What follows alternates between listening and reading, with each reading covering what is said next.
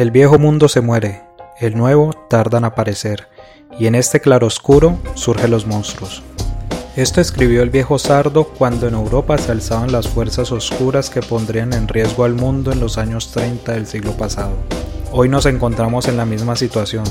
Peligros y esperanzas se juntan para hacer del futuro algo incierto.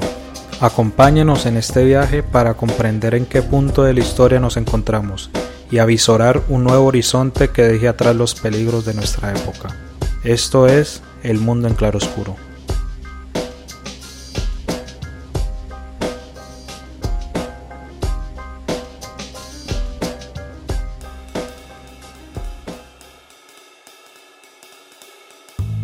En la primera vuelta presidencial en Colombia hubo un claro ganador, Gustavo Petro.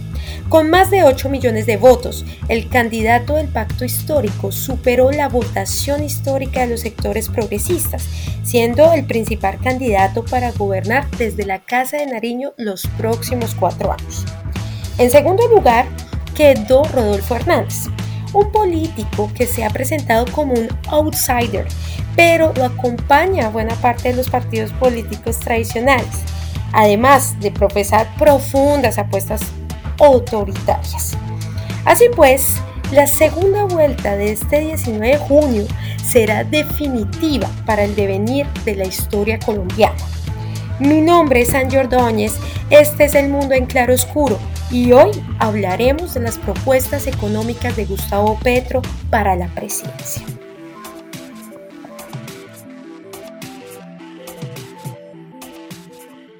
En esta ocasión contamos con alguien de la casa, Manuel Salinas. Él es economista de la Universidad del Valle y cuenta con un máster en economía de la Universidad ICESI. Hola Manuel, es un gusto tenerte con nosotros en el mundo en claro oscuro.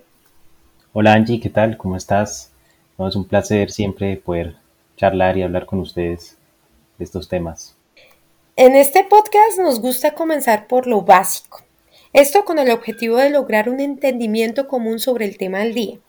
En este sentido, quisiera que nos contaras a qué nos referimos como propuestas de orden económico dentro de un programa de gobierno.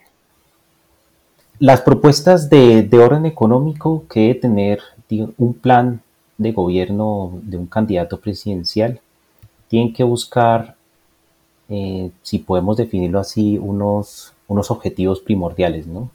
Entonces el objetivo primordial es garantizar las condiciones eh, para que haya un crecimiento económico que desemboque claramente en un desarrollo económico de la nación, procurar y velar por la estabilidad macroeconómica del país. Creo que es, un, es algo, un deber de, todo eh, gobernante, eh, digamos así, del Ejecutivo, eh, mantener esta, esta, estabilidad macroeconómica. Y, tercero, digámoslo así, atacar las, las, las, principales, eh, las principales problemáticas en términos económicos, socioeconómicos que tenga el país, eh, en términos de desigualdad económica, acceso a bienes y servicios, em, y, y, bueno, y el crecimiento económico, que es, es en últimas eh, lo que permite pues un acceso a, mayores eh, condiciones materiales dentro de un país. Entonces, un, gobierno debe diseñar un conjunto de políticas y un conjunto de, de, de, políticas públicas y, de, y de estrategias para, para lograr esos, esos tres, digamos así, objetivos o primordiales que, que debe tener este, este plan. De acuerdo, y entonces, teniendo en cuenta que para tener una salud en términos económicos es necesario la implementación de políticas de orden económico, ¿cuáles serían esos ejes principales de la propuesta económica de Petro para estos cuatro años de gobierno? ¿Cómo va a asegurar esos objetivos? Ok, eh, yo del plan de Petro veo eh, que está centrado sobre todo en el último, eh, digamos así, objetivo que nombré, que fue eh, atacar como esas, esas problemáticas que tiene actualmente eh, la economía colombiana, sobre todo en términos de desigualdad. El plan de Petro está eh, muy enfocado en darle como ese acceso y esa participación a sectores excluidos de la sociedad. Entonces encontramos que hay un papel predominante de las mujeres como, digamos, un eje de generador de, riqueza y también que está excluido las economías de, del cuidado, eh, las mujeres campesinas eh, y bueno, y todas las mujeres que, digamos así, participan de los circuitos económicos. Entonces yo veo el programa de Petro muy, muy, muy eh, enfocado en, en, darle esa preponderancia a, bueno, hay que incluir a unos sectores de la sociedad que han estado históricamente excluidos. También están las minorías étnicas, eh, los jóvenes también, que muchas veces están expulsados del, sistema económico, que no encuentran eh, trabajo. Y, además también le da eh, un, fuerte, una fuerte protagonismo al medio ambiente, que, digámoslo así, hoy en la, política, digámoslo así, nacional, existen ecosistemas y, y recursos naturales que son sujetos de derecho. Entonces, eh, hoy en el programa de Petro eh, se está haciendo una, una preponderancia al, al, medio ambiente como, como un eje no solamente de, de, preservación, sino que también que nos permita vivir mejor, ¿no? O sea, de allí también se puede, puede ser una fuente de crecimiento económico. Entonces, eso, digámoslo así, enlazado con el primer objetivo, digámoslo así, que, que que definí, que es que un, plan de gobierno tiene que buscar el crecimiento económico, pues también está muy ligado, ¿no? Porque el crecimiento económico tiene que ser responsable con el medio ambiente.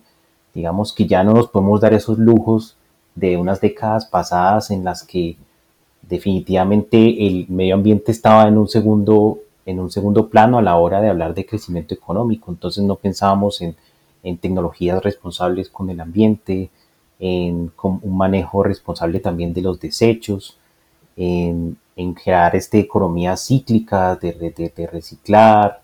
Entonces el, el, programa de Petro está muy, muy, muy enfocado en, en, un respeto y en una preservación del medio ambiente y, y, digámoslo así, eso está ligado al cambio climático, digamos que es una problemática no solamente del país, sino del mundo, entonces está poniendo un, programa económico en la agenda global que tiene que ver con el, cambio climático y, bueno, y todo lo que eso conlleva, eh, la destrucción de ecosistemas, eh, que finalmente eh, pues afectan la calidad de vida de las personas y de los que habitamos el planeta. De todas esas propuestas me gustaría que nos detuviéramos en lo tributario. ¿Cómo es la relación entre una posible reforma tributaria y una mejora, una mejora en la calidad de vida de los colombianos? Bueno, eh, digamos que eso es un tema muy, muy, muy discutido eh, en el país. Eh, digamos, venimos de gobiernos que prácticamente hacen una reforma tributaria cada año, precisamente porque desde los años 90 el, crecimiento del Estado ha sido enorme, no solamente en, la atención, digámoslo así, de las necesidades de las personas, sino en términos eh, burocráticos y en, cómo se ha descentralizado el, gobierno en, el país. Entonces, eh, hay unas necesidades fiscales que tienen que ser, eh, digámoslo así, para que, digamos, todo gasto tiene que ser cubierto por un ingreso y en ese caso eh, este ingreso son los ingresos fiscales, los impuestos que, que, tiene que pagar, digámoslo así, la sociedad. Entonces, em, la propuesta de Petro está encaminada en que, sea, a que haya una mayor justicia tributaria. ¿Qué se refiere a justicia tributaria? Pues que cada quien eh, pague de acuerdo a sus capacidades, ¿no? O sea, poder que los que tienen más paguen más y digamos, y los que tienen menos, eh, digamos, de alguna manera contribuyan, pero también sean los más beneficiados de, ese sistema tributario. Hoy, en las mediciones que hace de la desigualdad, que es el índice de Gini, es el, es el índice, digámoslo así, eh, preferido o perfecto para definir la desigualdad económica. Antes y después de impuestos, no hay, no hay mayor cambio. O sea, es decir, el sistema de transferencias y impuestos que tenemos actualmente no está contribuyendo a reducir eh, la desigualdad. Entonces, el programa de Petro busca sobre todo poner una carga tributaria mayor a las grandes eh, fortunas, a los ingresos que provienen de dividendos y, bueno, y eliminar las exenciones tributarias que existen hoy. Entonces él dice que lo primero que haría es, es quitar la, la, actual reforma tributaria, o sea, el, digamos, el estatuto tributario que está hoy vigente, dado que ese, esa última reforma tributaria eh, lo que hizo fue poner unas exenciones tributarias sobre todo a, unos sectores económicos específicos y el recaudo eh, cayó. Entonces, eh, él busca incrementar esas, esas, esa, ese, ese, recaudo a través de la eliminación de las incentivos tributarias, imponer más impuestos a las, a las grandes fortunas, a los dividendos y bueno, y revisar todo lo que tenga que ver con el impuesto a la renta a personas naturales y jurídicas que se ajuste, digámoslo así, a las capacidades eh, adquisitivas o de ingreso que tenga eh, cada, cada grupo. De acuerdo, pero entonces en ese caso nosotros podríamos concluir que eh, la reforma tributaria es una reforma que ha privilegiado a estos sectores económicos como, como los empresariales, en este caso también tenemos a Rodolfo Hernández dentro, porque ha sido beneficiados por esa, esa reforma tributaria y que además lo que se ha hecho es que las personas naturales que no tienen dividendos, que no tienen patrimonio, estén pagando más. Entonces, en ese caso, nosotros podríamos concluir que eh, que Gustavo Petro lo que quiere hacer es equilibrar un poco ese impuesto que tienen y es el impuesto a la renta que se tiene y también a la propiedad, ¿cierto? Y también a las fortunas, ¿cierto? Los dividendos van a estar más grabados porque ellos tienen más y lo que se busca es hacer una redistribución, una redistribución de impuestos, los que ganen más y los que tengan mayores propiedades paguen más y que las personas que tienen menos pues tributen digamos de acuerdo a sus salarios y que se logre tener una equidad una, una equidad de impuestos para el conjunto de la sociedad ¿cierto? Sí, sí, de acuerdo, sí, de acuerdo. Yo pienso que es, el, tema, el tema fiscal es un tema muy eh, complejo, es un tema, eh, digámoslo así, que incluye no solamente cuáles son los impuestos que hay vigentes, sino también en la efectividad del Estado a la hora de, recaudarlos, ¿no? Entonces, eh, hay una, digamos, hay un apartado en, en las propuestas de Petro que está dedicado a cómo mejorar ese recaudo, cómo evitar la evasión porque si también evitamos la evasión, también incrementamos el, recaudo, ¿no? O sea, no, es necesario ir incrementando tasas o cuáles son los bienes o quiénes son las personas grabadas, sino que si, si hacemos un sistema de recaudo más eficiente, eh, pues vamos a tener eh, mayores ingresos eh, tributarios. Entonces, digamos que la política fiscal que se propone Petro en ese, en ese, en ese sentido busca no solamente imponer más impuestos o, digamos, grabar a más personas o grabar estas fortunas, sino que también haga, hacer más eficiente el sistema eh, eh, de recaudo. Hoy las, em, hoy las empresas, digamos, tienen una, son los que soportan una carga tributaria en, importante. El problema está en claramente que hay evasión, o sea, hay, maneras de, eludir, de, evitar este, eh, pagar estos impuestos. Eso, eso es algo en lo que, sé que, en lo que hay que ser, que cualquier gobierno, el que llegue, tiene que trabajar. Y bueno, las personas naturales, eh, hoy los topes se han reducido en, en, términos de quienes declaran y quienes pagan.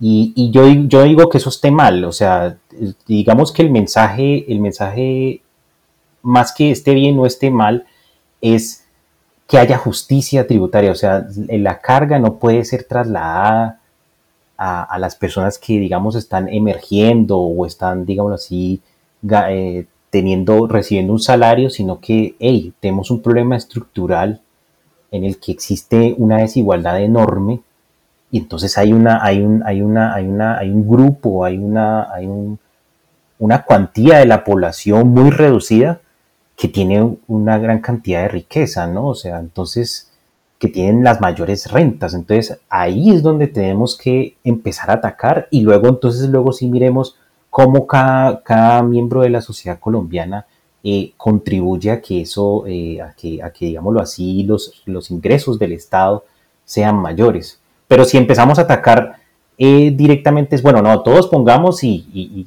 sabemos que hay unas personas que tienen muchísimo, eh, finalmente, digamos, no estamos atacando el problema por donde es y eso genera un gran descontento, ¿no? O sea, digamos, el, gran descontento del paro del, año pasado fue porque venimos de una pandemia, la situación económica no está bien y, y simbólicamente el Estado llega y dice, vamos a hacer una reforma tributaria donde vamos a cargarle más a las personas naturales o al, digamos, o al ciudadano, eh, digámoslo así, trabajador, pues el mensaje es, es, es, muy contradictorio. O sea, estoy pasando la mal y el Estado en vez de darme una mano, lo que me está pidiendo es, es, es, es más dinero. O sea, es, un, es un mensaje que claramente hizo estallar la rabia o, digámoslo así, la indignación de la, de la población.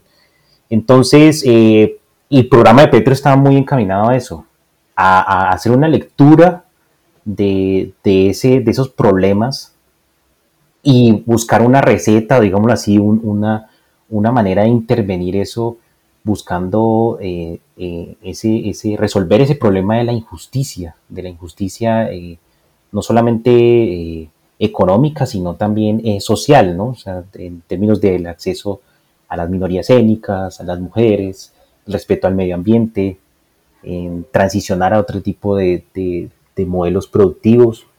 Entonces, eh, ah, por allí, por allí, por allí está el programa económico de Petro y creo que es, es muy acertado, o sea, es una, es una, muy buena lectura de, las problemáticas actuales. Como el tiempo es corto, vamos a pasar a la siguiente pregunta, si no podemos extendernos bastante. Eh, la siguiente sobre las pensiones. Entonces, respecto a este, tema, ¿cómo definirías lo propuesto por Petro y qué beneficios traería a la ciudadanía? Bueno, en hoy, hoy el, acceso a la pensión es muy reducido, ¿no? O sea, es la cantidad de población que es formal, que cotiza un sistema eh, de pensiones, llámese el régimen de prima media o, el de ahorro individual, eh, pues en palabras más coloquiales, eh, colpensiones o, o los fondos privados, es muy reducida la población que, tiene acceso a eso, ¿no? Precisamente por, todo el problema estructural del, mercado laboral. Entonces, eh, sumado a ese problema, las personas que hoy están cotizando, digámoslo así, la proyección que pueden tener de pensión al momento de, de cumplir su edad es muy baja con, con, el, con el sistema privado. Y las personas que están en el sistema eh, de reparto eh, simple o colpensiones, eh, lo que están, digamos, tienen unas expectativas altas de pensiones, pero allí tenemos un grupo reducido de personas. Y precisamente hay personas allí con unos ingresos muy altos. Entonces, ¿qué está pasando? Tenemos un grueso de la población que se va a pensionar con muy poco cotizando en el sistema privado y tenemos en el sistema eh, público eh, un grupo muy reducido de personas en las cuales también está, hay personas con muy altos ingresos y que pues van a tener una proyección eh, mucho mejor de, pensión. Entonces, la lectura y, digamos la solución que propone Petro a esto es todas las personas coticemos en, digamos, el régimen público con pensiones hasta un tope, cuatro salarios mínimos. Y a partir de ahí, eh, si, tú ganas más dinero, más de cuatro salarios mínimos, pues está en voluntad propia tuya, eh, digámoslo así, ahorrar en el sistema privado. Entonces, ¿qué, ¿qué, soluciona eso? ¿Qué soluciona eso? Uno, garantizar una, una, una, una pensión mínima a, a, todos los que tengan, eh, digámoslo así, eh, ingresos inferiores a, cuatro salarios mínimos. Y lo otro es que reduce esa brecha fiscal que existe hoy actualmente en el régimen público. ¿Por qué el régimen público tiene hoy una, brecha fiscal? Porque uno, tiene menos cotizantes que el privado y dos, es el que está pensionando más a las personas, o sea, tiene, digamos, los, el, el valor de la pensión es más alto y, más personas están eh, pensionando eh, en este sistema. Entonces, eh, lo que haría esta propuesta de Petro de unificar los sistemas, volverlos complementarios, porque teníamos volviéndose complementarios, lo que va a hacer es liberar unos recursos que hoy están siendo financiados con, el, con, digamos, con recursos del Estado, o sea, hay un déficit allí que está siendo pagado con impuestos de todos los colombianos, pasaría a ser financiado por las cotizaciones de las personas que, digamos, que llegarían a este nuevo sistema eh, unificado. Y bueno, se liberan una, cantidad de recursos considerable, estimada alrededor entre 13 y 15 billones de pesos. Y ese dinero, destinarlo a cubrir a las personas que no, que no tienen hoy una pensión, los adultos mayores que no tienen hoy una pensión, y las personas que también, digamos, por las condiciones del mercado laboral, en, unos años tampoco van a tener pensión. O sea, en, una proyección de 10 años, la población va a envejecer más y no todos están, digamos, insertos en el mercado laboral, entonces eh, no van a recibir una pensión. Entonces, con esos 13 billones podría garantizarse una pensión mínima para personas que nunca han cotizado o no alcanzaron a digámoslo así, a cotizar para obtener este, este beneficio, ¿no? este, este derecho, que, porque la pensión es un derecho en, Colombia. ¿no? Entonces, eh, la propuesta está atacando no solamente eh, una cuestión técnica, digámoslo así, una cuestión de, de, cómo administrar los recursos, digámoslo así, de las pensiones, sino también está atacando un problema de, de, inequidad, que hay personas que no están, que están por fuera de este sistema y que van a quedar también por fuera del sistema eh, precisamente porque no, están insertos en el mercado laboral. Entonces, eh, esta liberación de recursos va a permitir eh, financiar la pensión de, personas adultas mayores que no están, que no, no van a recibir pensión, también de mujeres dedicadas a la economía del cuidado, que es no remunerada. Entonces, es, una, es una propuesta que va encaminada hacia la equidad y hacia la eficiencia también, si podemos llamarlo eh, de alguna manera. Es, es, es, una propuesta que no, es, no se la inventó él, es una propuesta que también la, la, la, ha planteado el Banco Mundial, la, han implementado también países eh, del, del, llamado primer mundo, y incluso en Uruguay también funciona un, un sistema muy parecido y tenemos a, esta empresa suramericana funcionando allá como, como una empresa de ahorro privado, pues para los que superan el tope de ingresos y allá ya no tienen ningún problema, o sea, ellos ya no están protestando ni están diciendo, hey, ¿por qué tienen esta, esta, esta reglamentación? Sino que se adaptan a este, a este, a este, a este sistema. Hay algo que preocupa mucho a la, a la población en general, lo he escuchado y lo he leído, y es qué pasa con lo que yo tengo hoy ahorrado en el régimen privado, o sea, porque esa plata, digámoslo así, es mía, o sea, esa plata es de la, de la persona que cotiza, ¿no? Eh, porque eso es lo que va a financiar en un futuro lo que se te va a dar como pensión. La propuesta de Petro es, listo, usted tiene eh, un dinero hoy, un acervo de capital en, los fondos privados, eso no se va a trasladar al, al, sistema eh, público, o sea, no, sino que lo que va a ayudar a, financiar el sistema público son las cotizaciones a partir del momento en que se fusionen los, los, sistemas, o sea, o se hagan complementarios. Lo que usted tiene ahorrado es suyo, o sea, es, nunca deja de ser suyo, nunca deja de ser suyo. Lo, que sí es cierto es que a partir de que usted eh, ingrese al sistema complementario, pues las cotizaciones van a ser parte de esa, de, del pago de las pensiones que, de los que se van pensionando eh, gradualmente con el pasar de los años. Entonces, pasamos de un sistema, eh, digámoslo así, de ahorro privado a un sistema más solidario, en el que yo con mis cotizaciones de hoy estoy eh, pagando la pensión de los que están ahora y en el futuro va a haber una generación que va a pagar también la pensión mía. Y lo que yo tengo ahorrado, hasta el día de hoy, si yo soy una persona que está en el, sistema privado hoy, eh, lo voy a recibir en el futuro. eso, ese dinero no se va a tocar, ese dinero no es, no va a ser, no va a ser, digámoslo así, expropiado, como se ha hablado eh, desde algunas tribunas políticas y, sectores eh, de la sociedad.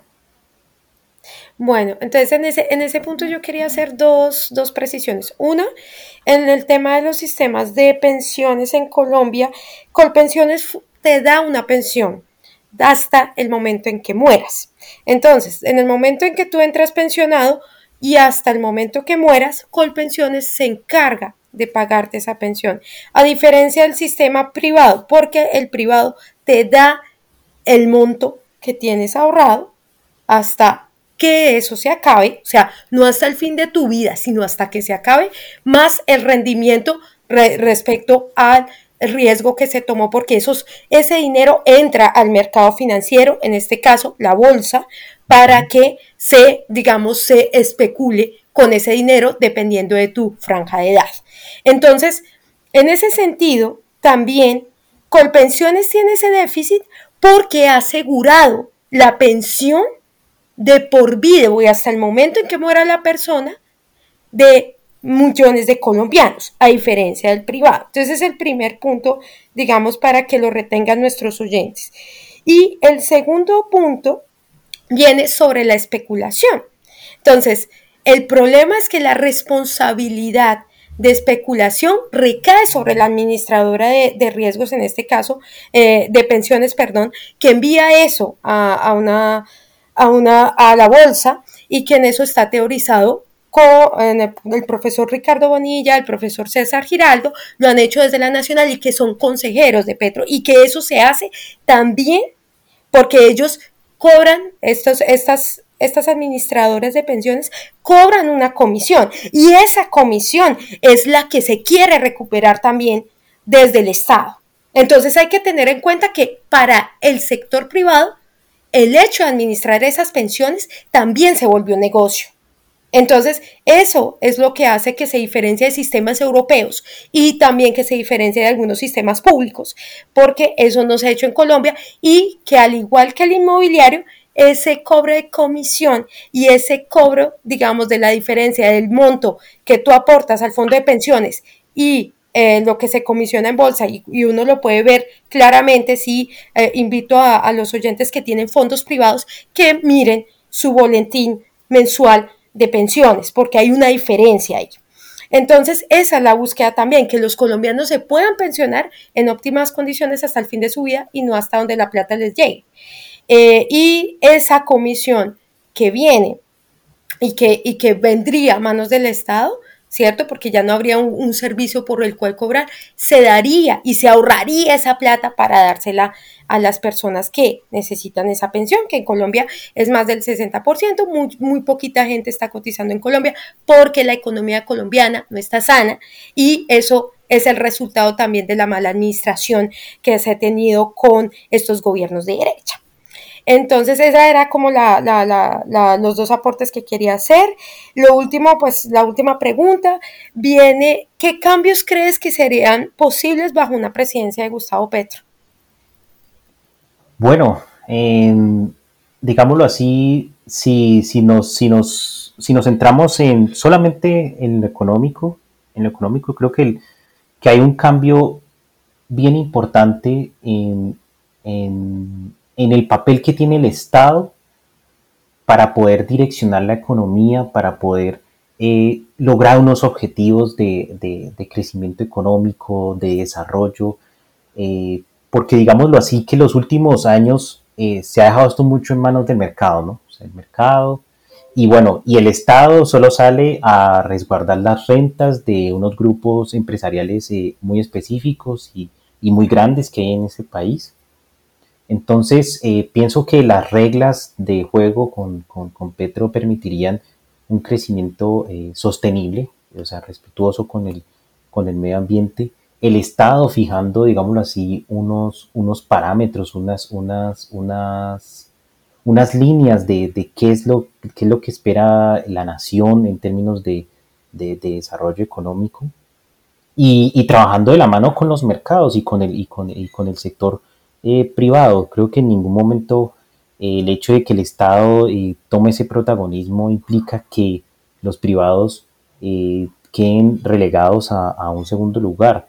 No, no, por el contrario, pienso que se les da una, una meta, se les da un, un, direccionamiento eh, que va alineado a los intereses de, de todos los colombianos. Entonces, en ese sentido, pienso que es un cambio muy importante el segundo cambio que me parece eh, espectacular es que se incluyan a más personas, eh, a más colombianos. Creo que la sensación que tiene eh, gran parte de la sociedad colombiana es que está excluida, que está ansiosa de, estar, de pertenecer a la nación, de pertenecer a, a, lo que se llama ser un colombiano.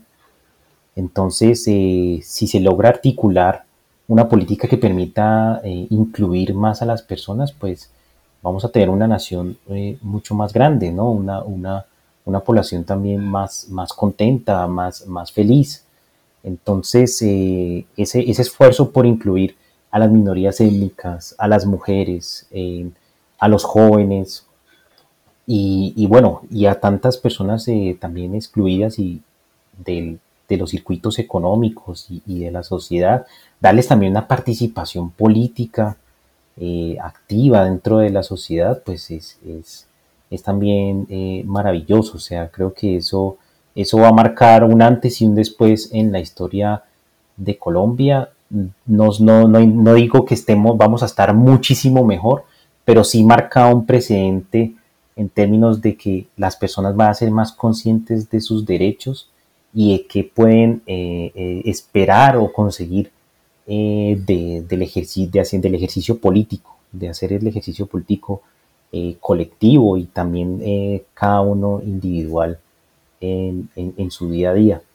Entonces, ese para mí, para mí esos, esos, solamente me quedo con esos dos cambios, ya son muy transformadores en, términos de la, de la sociedad colombiana en cómo funciona hoy, hoy la sociedad colombiana y, qué vendría después de eso. O sea, yo reconozco que en el programa de Petro pueden haber cosas que, en las que no estemos eh, totalmente eh, de acuerdo, pero los pasos, digámoslo así, la, esencia del, programa y, eh, y, lo que se plantea es muy transformador para la sociedad colombiana y muy esperanzador más que más que simplemente eh, eh, genera una transformación, genera una esperanza en la sociedad. Creo que eso lo necesitamos hoy más que nunca en la sociedad colombiana. Muchas gracias, Manuel, por estar con nosotros el día de hoy y a nuestros oyentes por acompañarnos. Les habló Angie Ordóñez, este es El Mundo en Claroscuro y los esperamos el próximo viernes. No olviden suscribirse en nuestros canales de Spotify y YouTube, además seguirnos en nuestra cuenta de Twitter, arroba mclaroscuro. Y a todos y todas a votar este domingo, nuestro futuro está en juego. Hasta la próxima.